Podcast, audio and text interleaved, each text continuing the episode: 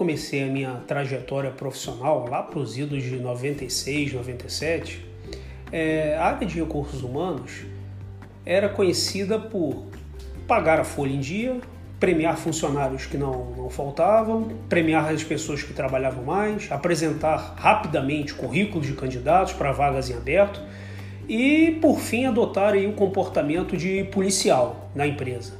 Ou seja, o RH se aproximava realmente de um DP tradicional. Só que hoje o contexto mudou. Muitas empresas, principalmente as multinacionais, as empresas globais, já entendem o quanto gerir pessoas significa gerir valor para os seus negócios. Essas empresas hoje são alvos de benchmarking das melhores práticas de RH e algumas empresas nacionais hoje já compõem esse seleto grupo.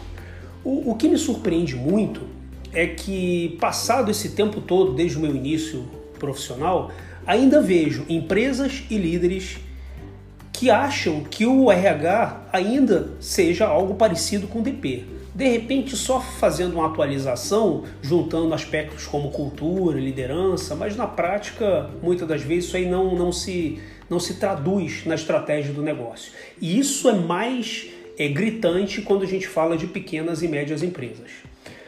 As pessoas, elas dão vida e cores às empresas. Pessoas talentosas revolucionam, criam novos modelos de negócios, novos mercados. As pessoas escolhem onde querem trabalhar. Hoje vivemos numa crise de demanda de talentos muito grande, né, que está quebrando literalmente empresas mundo afora.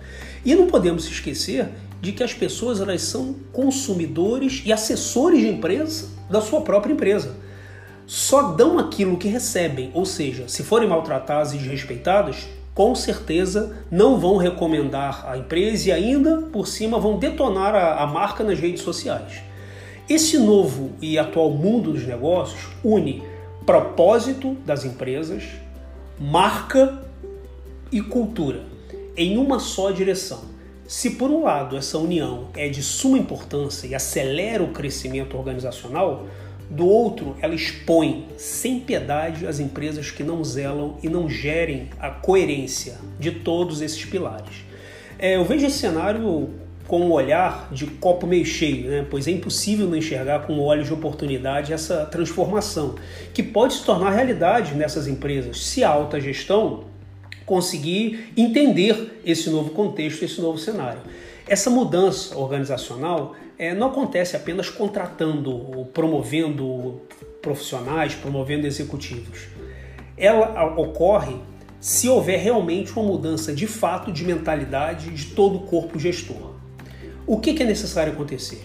Primeiro, é necessário que os, que os empresários, que os gestores é, entendam e façam um diagnóstico de qual é a sua cultura, qual o impacto que ela gera nos funcionários, nos clientes e em todos os stakeholders. Segundo, atuar para que os novos comportamentos sejam incluídos no rol dos líderes, principalmente da alta gestão, porque é muito comum os gestores quererem que toda empresa mude a partir deles, não inclusive com eles. Outro aspecto, solidificar e criar ferramentas, processos e políticas que conectam e sustentam a cultura e os novos comportamentos desejados, para que não tenha é, falta de coerência né, entre discurso e prática. E por último, investir em recursos e estratégias de comunicação, investir em marketing, tecnologias, iniciativas que evidenciam que as ferramentas conectoras são essenciais para a transformação do negócio.